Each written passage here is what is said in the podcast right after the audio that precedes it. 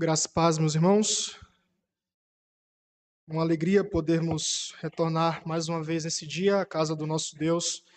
Lembrando que, como o próprio presbítero Dário falou, há preocupações em nossa vida, preocupações que, de alguma forma, nos atrapalham em alguns quesitos, principalmente em relação ao culto, mas é um momento de nós pedirmos graças ao nosso Deus e saber que Ele tem nos conduzido em todo instante, saber que Ele tem nos dado ânimo, mesmo diante dos problemas que nós temos enfrentados. E um dos meios, claro, que Deus usa para que nós caminhemos uh, nessa esperança, nessa graça, é a Sua palavra. Sua palavra que é viva e eficaz, Sua palavra que assim nos encoraja, como até vimos hoje pela manhã, mesmo diante dos equívocos, a palavra de Deus nos encoraja a viver e a prosseguir diante da verdade, vivendo a verdade e confessando também a verdade.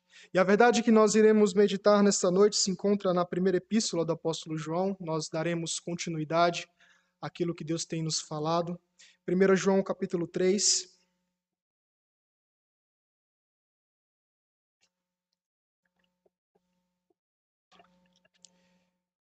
João ainda continua o seu processo de explicar o aspecto moral que nós temos diante da vida cristã, a prova moral. E o capítulo 3 vai nos direcionar a essa nova vida. 1 João 3, versículos 1 ao versículo 6.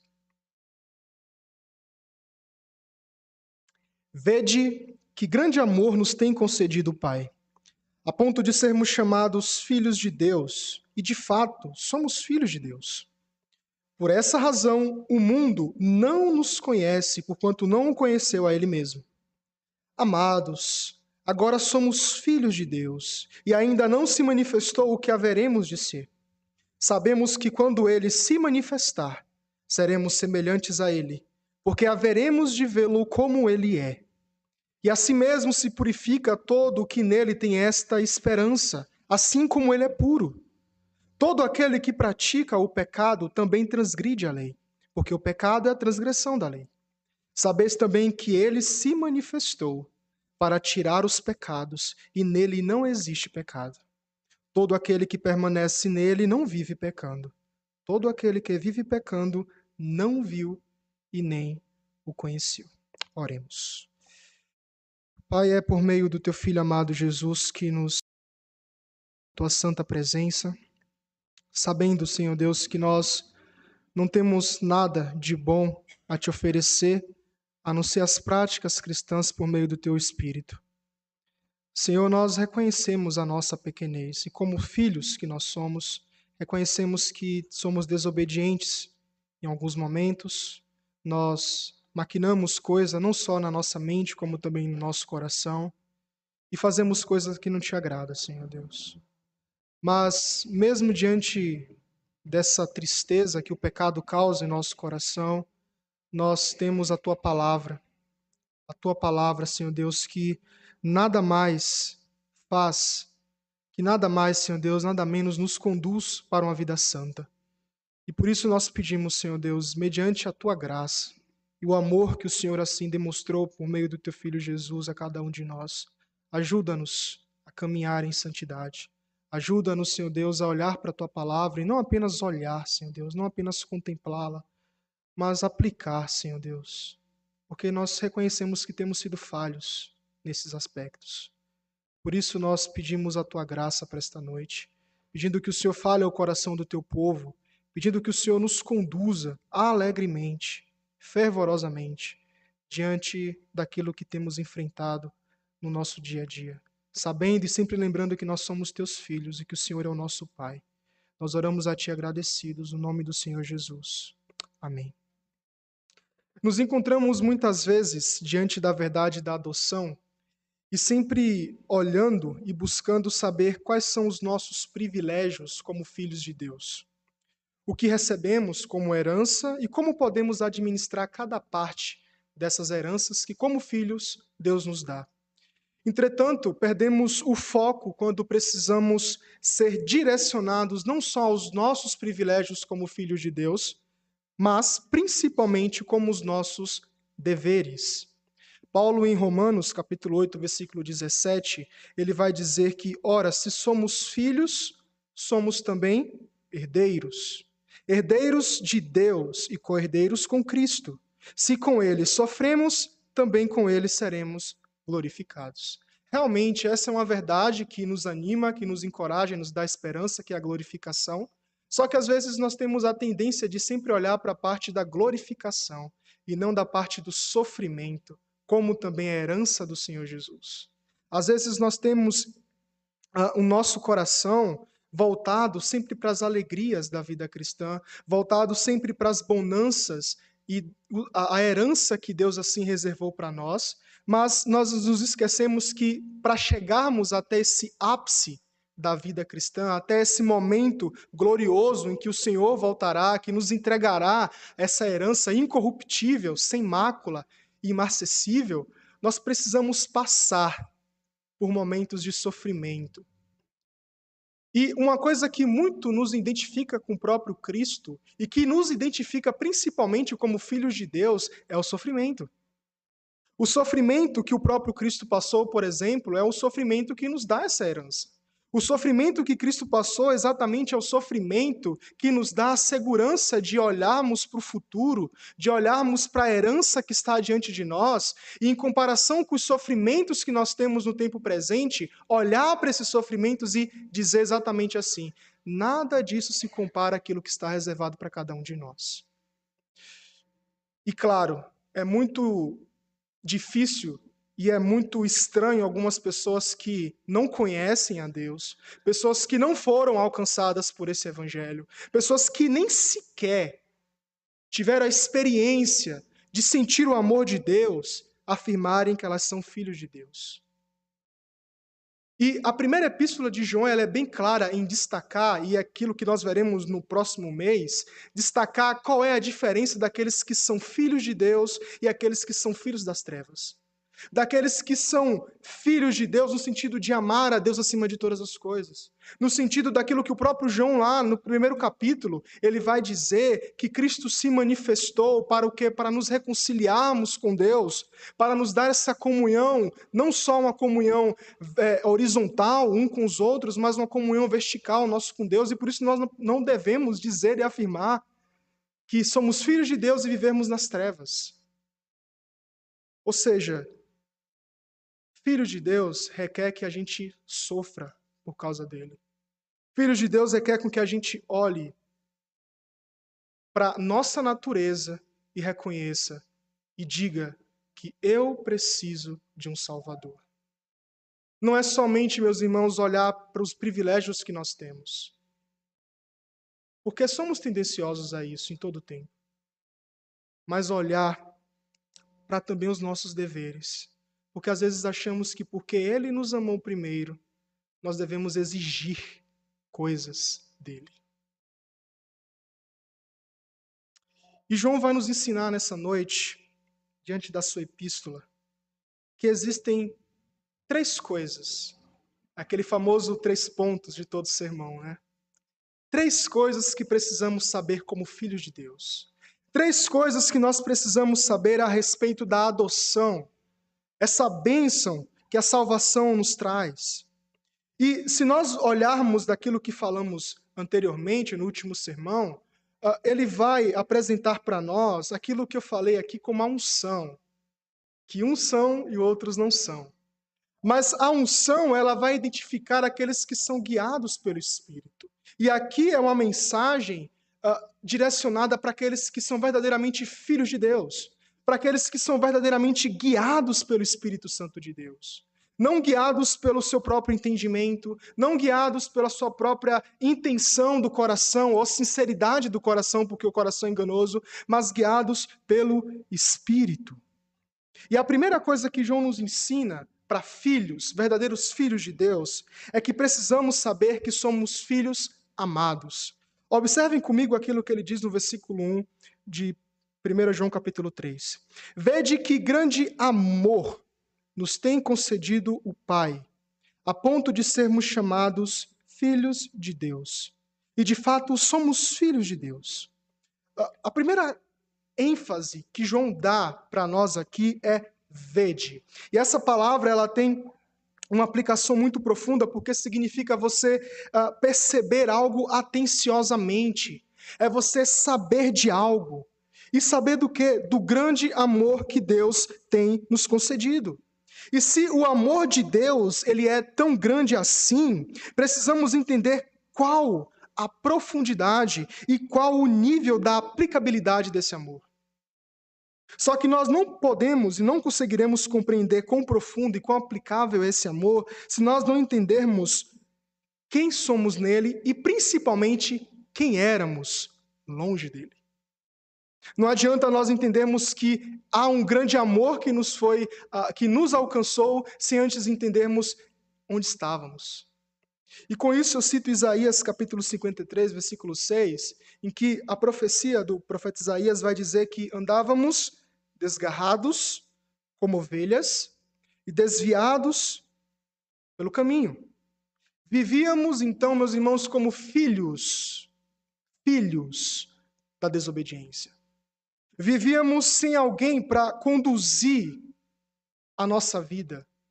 E a ideia de desgarrados é como um bebum que vive nas praças, nos bairros, nas ruas, vivendo sem direção, caminhando sem direção, sem um norte, sem a clareza diante da sua vida. Essa era a nossa situação antes dele nos alcançar, antes desse grande amor. Essa era a nossa situação e essa é a situação de pessoas que não têm Cristo, que não têm o Senhor Jesus como aquele que é o norte, como aquele que dá sentido à vida, como aquele que nos entrega uma nova vida nele.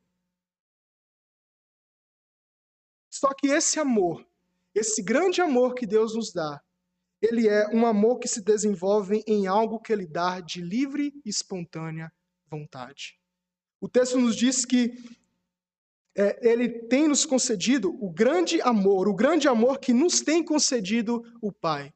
A palavra aqui ela está no modo passivo, ou seja, somos nós que sofremos a ação. Não é um amor que nós alcançamos. Não é um amor que você, por suas práticas, uma ou outra, que você pode fazer, você alcança esse amor. Mas esse é um amor, esse mesmo amor que o próprio, uh, Jesus, o próprio João vai abordar lá no primeiro capítulo, que Cristo se manifestou porque nós estávamos em uma situação passiva. Ou seja, não existe nenhuma, absolutamente nenhuma possibilidade em que Deus olhe para você e diga assim: há algo bom nessa pessoa em que eu possa salvá-lo. Há algo que me chama a atenção, há algo que me uh, estimula que me leva a olhar para essa pessoa, a olhar para qualquer um de vocês e dizer, assim: eu quero escolhê-lo por causa das suas habilidades, eu quero escolhê-lo por causa uh, uh, da sua inteligência, da sua força, do seu amor para com as pessoas. Não! Ele apenas olhou e nos amou. Porque não existe, não existia e não existe ninguém que possa, diante de Deus, provar que tem algo muito maior que Deus possa olhar e escolher você como filho dele. Essa é a realidade do grande amor de Deus. Se você quer entender qual, quão grande é o amor de Deus, você precisa entender quão grande é a sua natureza pecaminosa. E quando ele se refere a filhos, e por que a adoção, a doutrina da adoção? Porque no Antigo Testamento, filhos era o povo de Israel. Mas no Novo aqui, e como eu tinha dito logo no início, são aqueles que são guiados pelo Espírito. Com isso, nós temos aqui uma identidade a ser apresentadas. Porque ele vai dizer ainda na parte B do versículo 1: E de fato somos filhos de Deus. Por essa razão, o mundo não nos conhece, porque o mundo não conheceu a ele mesmo. Ou seja, há uma identidade. E a pergunta que precisamos nos fazer aqui é: quem é você como filho de Deus? Como o mundo te enxerga? Como o mundo te vê? E é triste que nós nós olharmos para alguns que se dizem cristãos e não vermos nenhuma nenhuma diferença com o mundo. João está dizendo aqui que porque nós somos filhos de Deus, o mundo olha para nós e não consegue reconhecer. A ideia aqui não é de pessoas que olham para os cristãos e falam assim: ah, eu não conheço aquela pessoa, nem sei o nome dela, não sei onde ela mora, não sei onde ela trabalha, o que, é que ela faz. Não é isso. É que o mundo olha para você e não enxerga características idênticas com ele. Não enxerga nenhuma ah, personalidade igual. Nenhum, nenhuma forma de pensamento igual, de palavras iguais. Porque o mundo não conhece a Deus. E porque, por causa desse grande amor de Deus, ele compartilha conosco uma nova vida. Por isso que o mundo olha para nós e não encontra nada em relação a ele. Mas João faz aqui uma comparação muito interessante, porque a identidade do mundo, claramente, é uma identidade de pessoas que não conhecem a Deus. E quais são as consequências de pessoas que não conhecem a Deus? Pessoas que, que não conhecem a Deus, elas não vivem com base na palavra de Deus. Nós vimos pela manhã que a cosmovisão cristã, a visão de mundo cristã que precisamos ter, é baseada em um tripé: o teísmo, trinitário, canônico. E o último, o canônico, que é a nossa regra de fé e prática, que é a palavra que nos guia, a palavra que ilumina o nosso entendimento, a palavra que nos dá vida, que refrigera a nossa alma, que nos consola. Essa palavra o mundo não conhece. Mas a identidade de filhos de Deus é uma identidade de um povo que conhece a Deus, não de forma exaustiva, não de forma que te canse, mas de uma forma completa é um povo que conhece, que possui uma nova vida. É um povo que está arraigado em Deus. É um povo que de maneira nenhuma, de maneira nenhuma se separa do Senhor. É aquele famoso episódio em que, depois de Cristo pregar aquele sermão tão duro, alguns o abandonam e ele olha para os seus discípulos e diz assim: Vocês não vão me abandonar?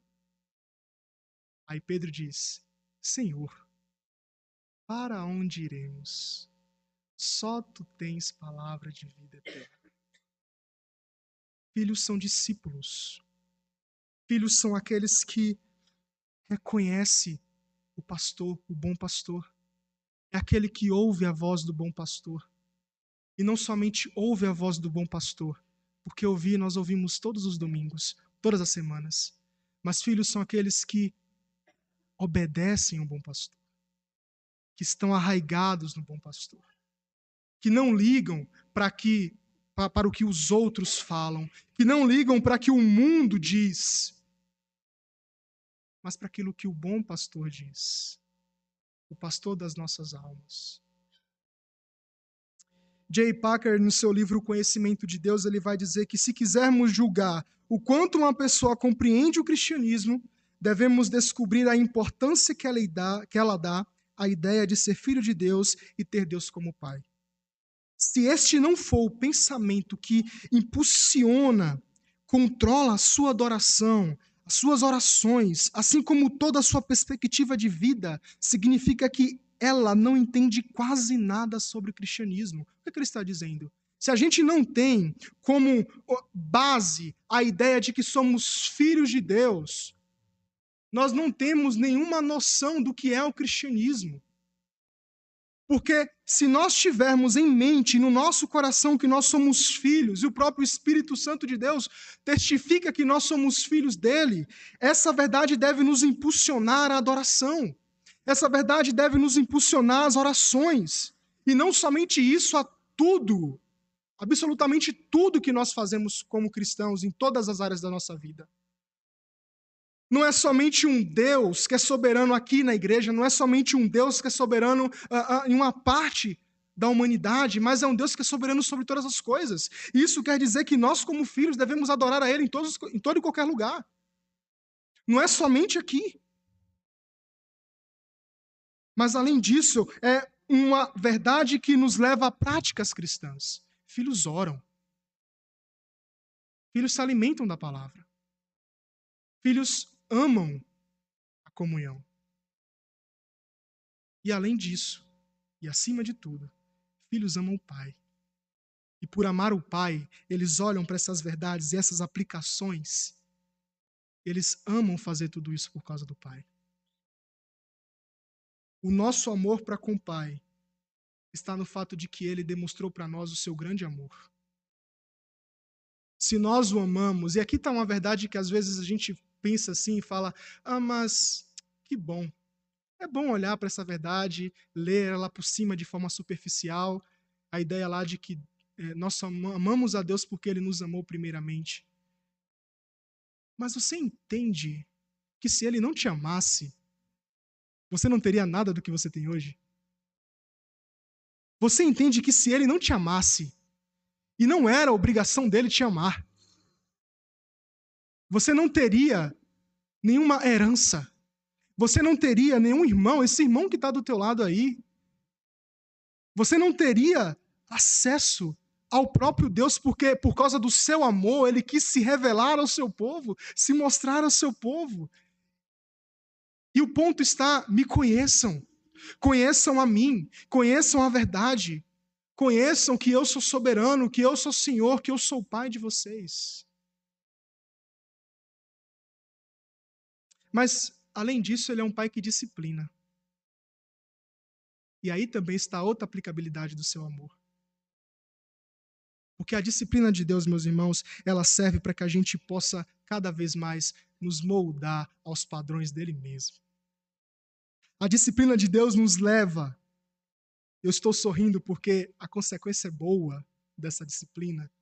É porque essa disciplina nos leva àquilo que o segundo ponto vai nos mostrar nessa noite. Saber que somos filhos em santificação.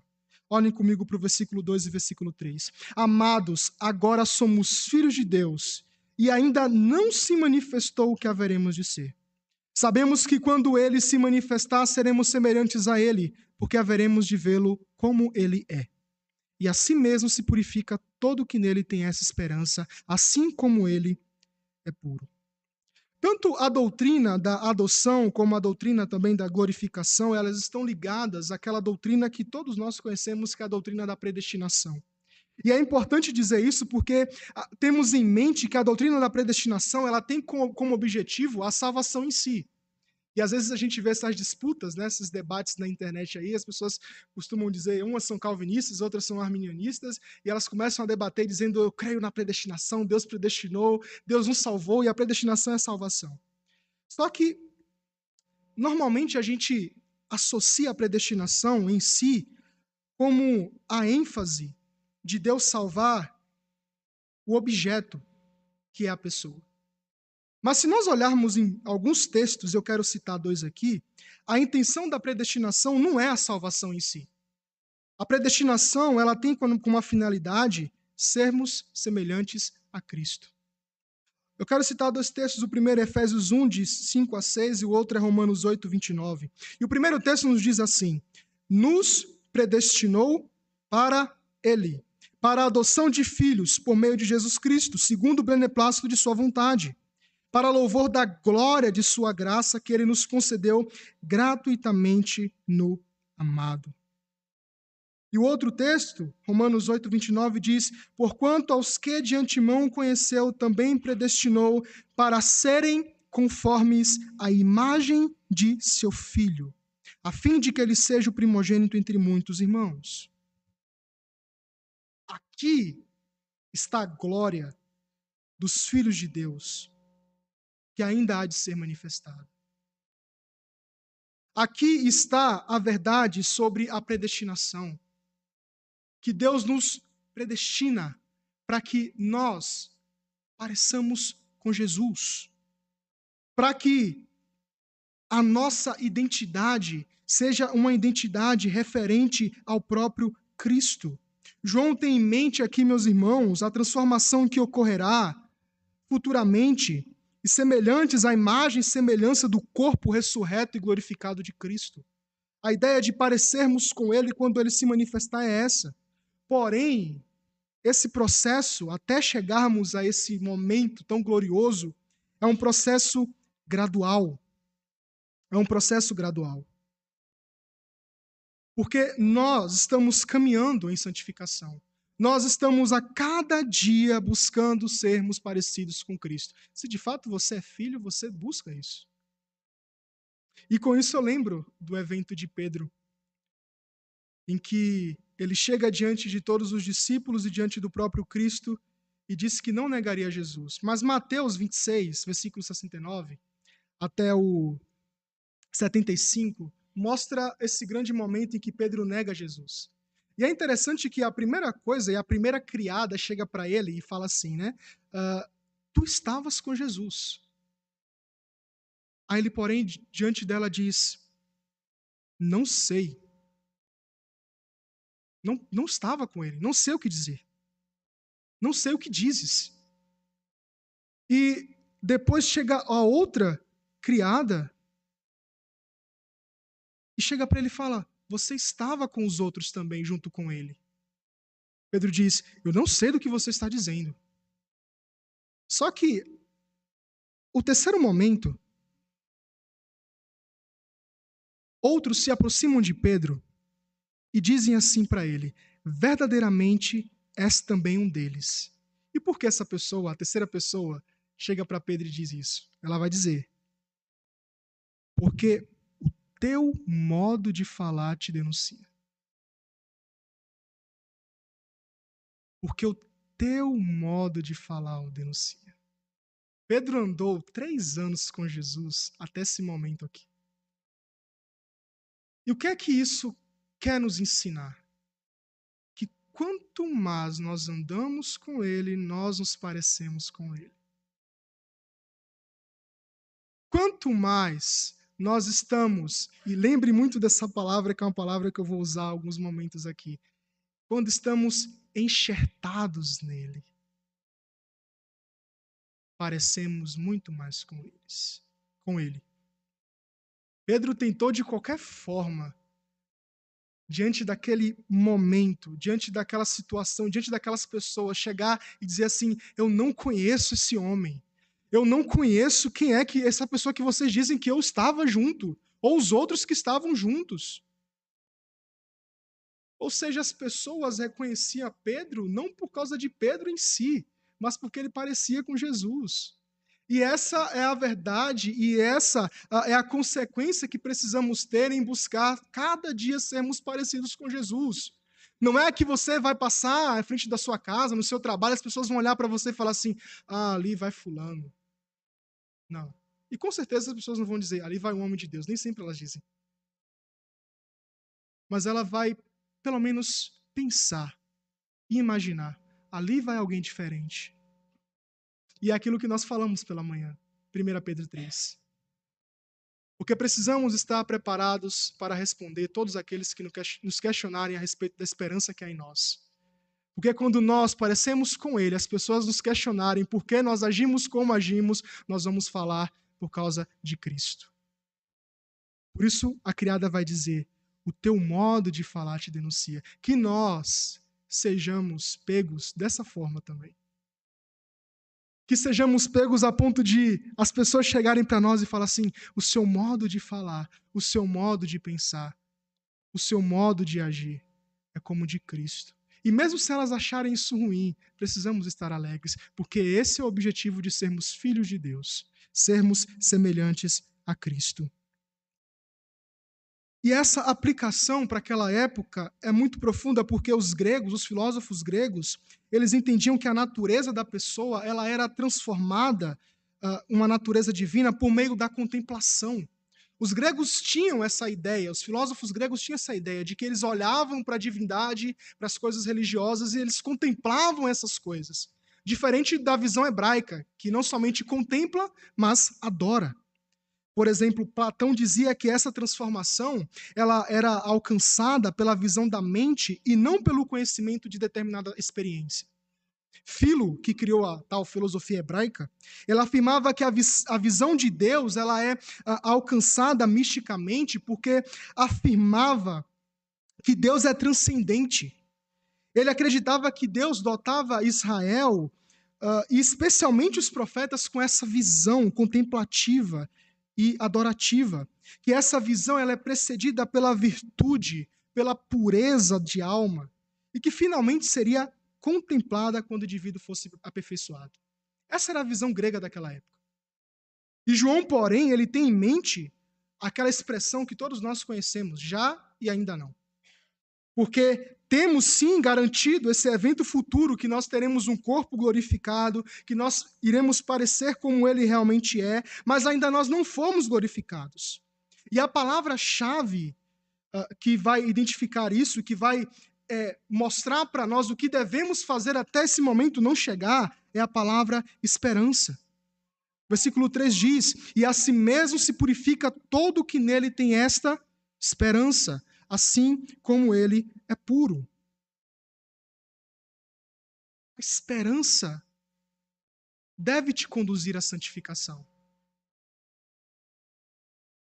Porque é possível, meus irmãos, que em alguns momentos podemos ser pegos como aqueles falsos profetas que Pedro combate lá em 2 Pedro 3, que ficavam se perguntando, mas por que Jesus não vem logo? Isso é bom. Porque o nosso coração grita por esse momento.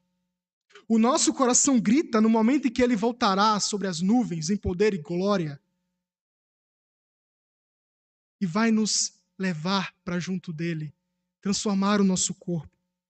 Mas às vezes nós temos a tendência de ficar apenas parados. Charles Spurgeon dizia que uh, sermos um povo que é guiado pelo Espírito e que tem esperança que o povo, melhor dizendo, que tem esperança que Cristo vai voltar, não é um povo que deve ficar de braços cruzados, olhando para o céu e falando assim: mas quando é que ele vem?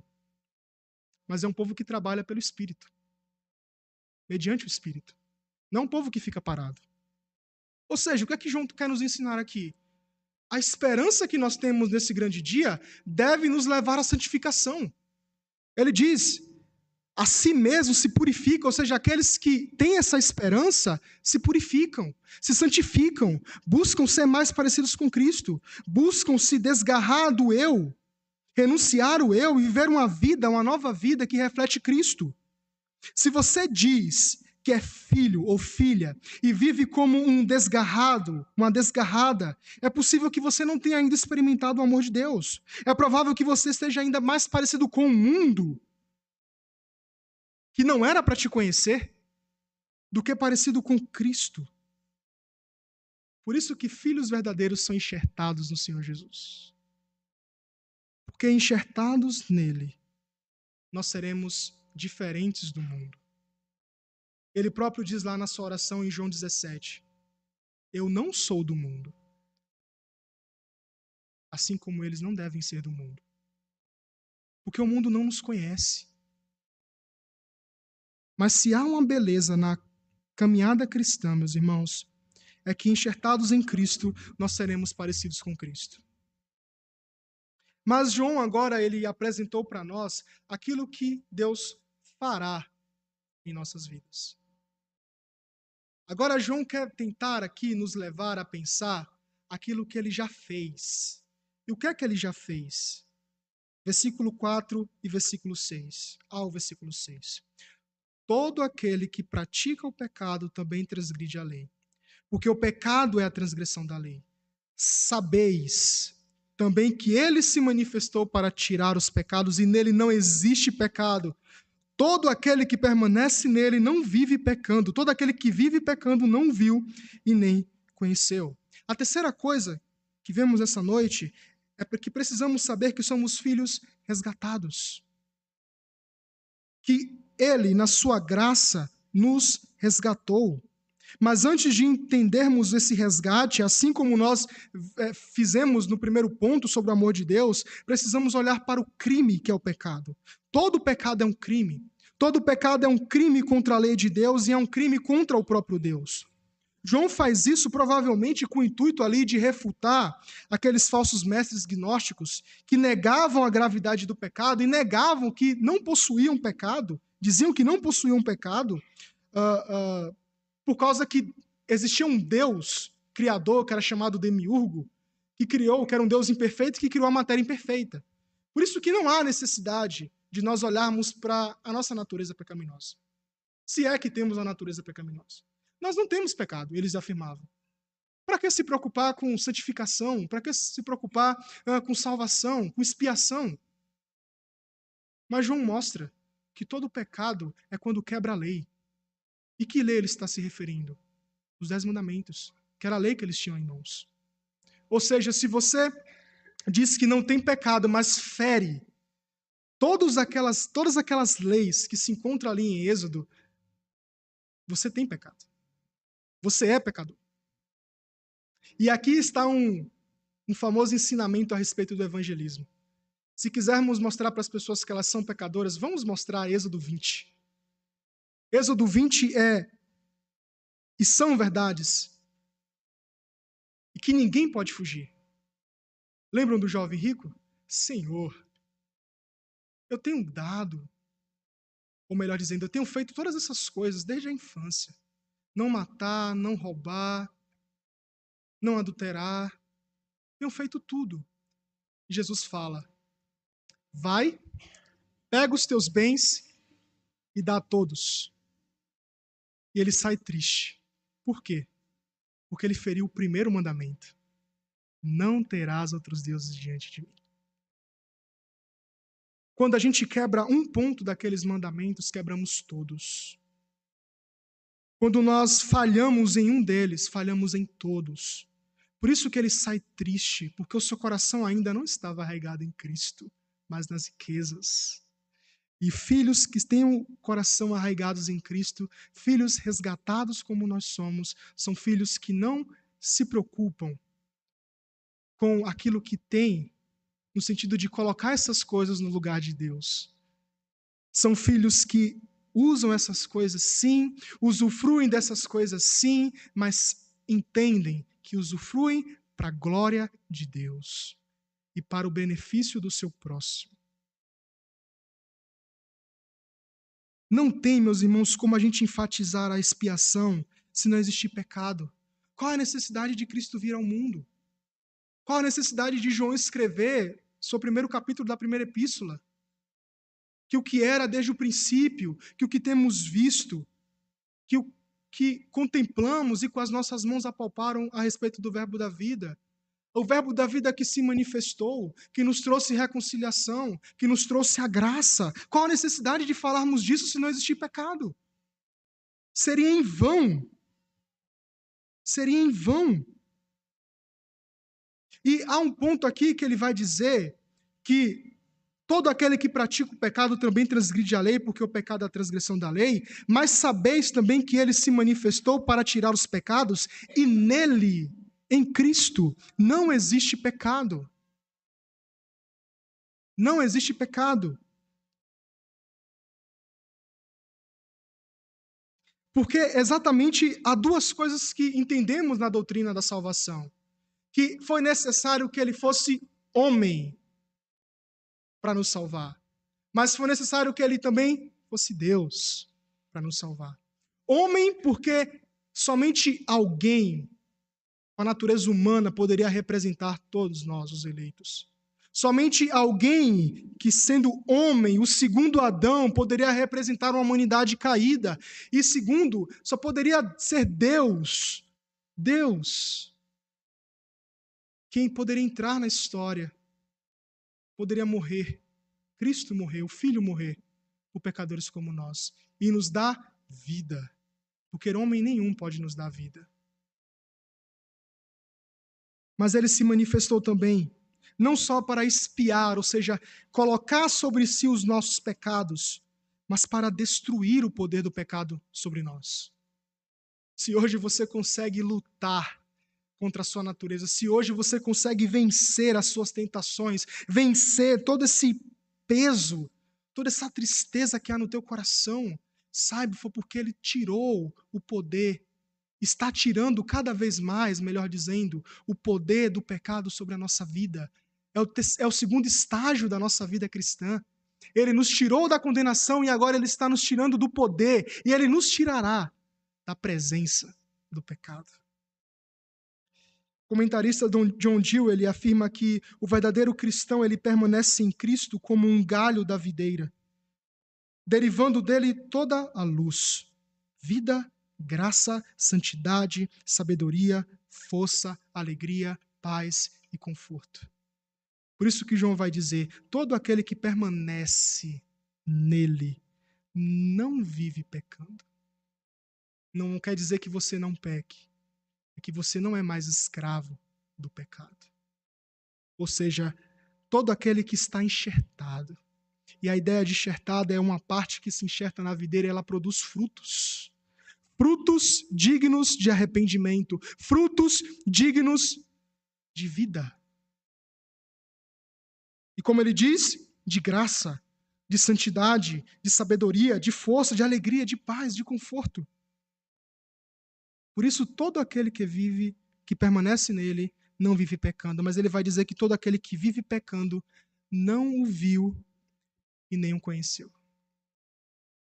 Ou seja, todo aquele que vive pecando não teve a experiência desse grande amor de Deus.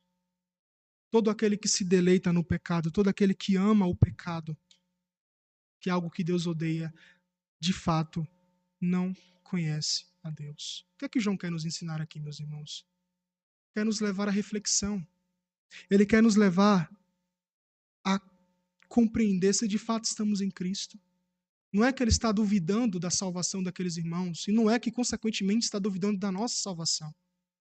Ele está querendo que você mesmo analise, examine o teu coração, com base na palavra, e veja se o pecado tem sido o Senhor na tua vida.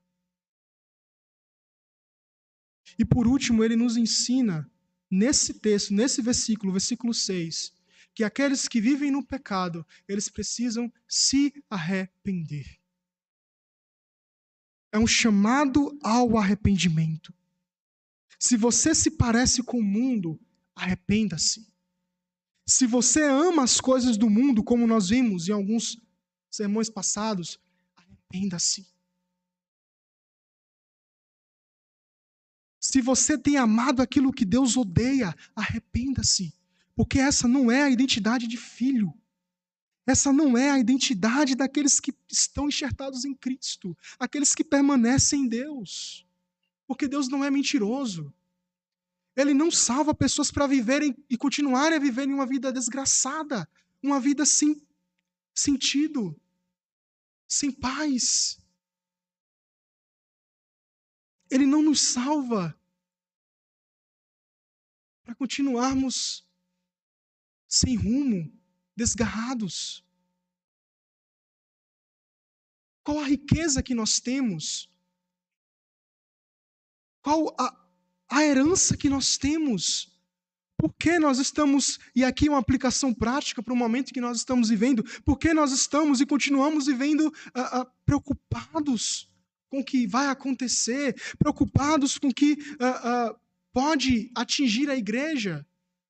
se de fato nós temos algo muito maior do que as coisas deste mundo, se de fato nós temos uma coisa muito maior que Ele reservou para nós, que é a herança eterna. Por quê? Por quê? É uma pergunta que você precisa se fazer. Independente do que aconteça, e aqui eu cito mais uma vez, eu gosto muito dessa frase do John Piper ele vai dizer: podem me tirar a Bíblia, ou melhor dizendo, podem tirar os meus braços, podem tirar as minhas pernas, podem me censurar, podem impedir com que eu esteja em comunhão, podem fazer qualquer coisa que me impeça de viver livremente nesta vida. Mas uma coisa, e aqui eu estou acrescentando algumas coisas, mas uma coisa não podem tirar de nós palavra, a Bíblia. Existe uma coisa que ninguém pode, de forma alguma, arrancar de nós. É a verdade que Deus nos revelou. Porque assim, e porque estamos enxertados em Cristo, é porque a palavra foi enxertada em nós. É porque a palavra foi enxertada em nós. Quais aplicações nós fazemos a respeito desse texto? Primeira coisa, nós somos chamados para a diferença. nós somos chamados a sermos diferentes. E por mais que essa seja uma verdade rápida e possivelmente, aos olhos humanos, superficial, essa é uma verdade que infelizmente nós temos falhado. Nós temos medo de sermos diferentes. Mas somos chamados para fazer a diferença. A segunda coisa é que nós somos chamados, chamados em uma perseverança que não é para você ser perseverante no mundo. Não é para você ser perseverante conforme o seu padrão, mas você ser perseverante em ser Cristo. O Washer, em uma das suas pregações, ele vai dizer: Eu choro e você deve chorar, não porque você se parece ou não se parece com o mundo, mas chore porque você não se parece com Cristo. Chore porque essa verdade, essa vida, esses frutos, esses enxertos não estão em você, estão a cada vez mais sumindo de você. Chore por causa disso. Mas a adoção, meus irmãos, a verdade é que nós somos adotados por Deus, que nós não tínhamos pai, que nós não tínhamos nenhum Senhor sobre nós, a não ser nós mesmos, na visão humana mas a adoção ela deve nos conduzir não só ao caráter de Cristo, mas a vivermos na esperança de uma herança que está reservada para nós. E isso não quer dizer que você deve ficar parado. Isso significa que essa herança, que é levada por essa esperança que está em nós, deve te conduzir a ser o melhor profissional possível, o melhor pai possível o melhor filho possível, a melhor esposa, o melhor marido, o melhor irmão em Cristo possível, o melhor servo possível, o melhor noivo, né? Estamos no clima de casamento. Fazer tudo com êxito, fazer tudo com zelo, porque se nós não fizermos as coisas com zelo, porque se somos filhos, ele também nos entregou coisas aqui na terra para nós administrarmos. E se nós não fizermos com zelo, outros farão por nós. E nós sabemos que aqueles que infelizmente têm feito essas coisas são os filhos das trevas. Nós não precisamos ter vergonha e timidez em dizer isso.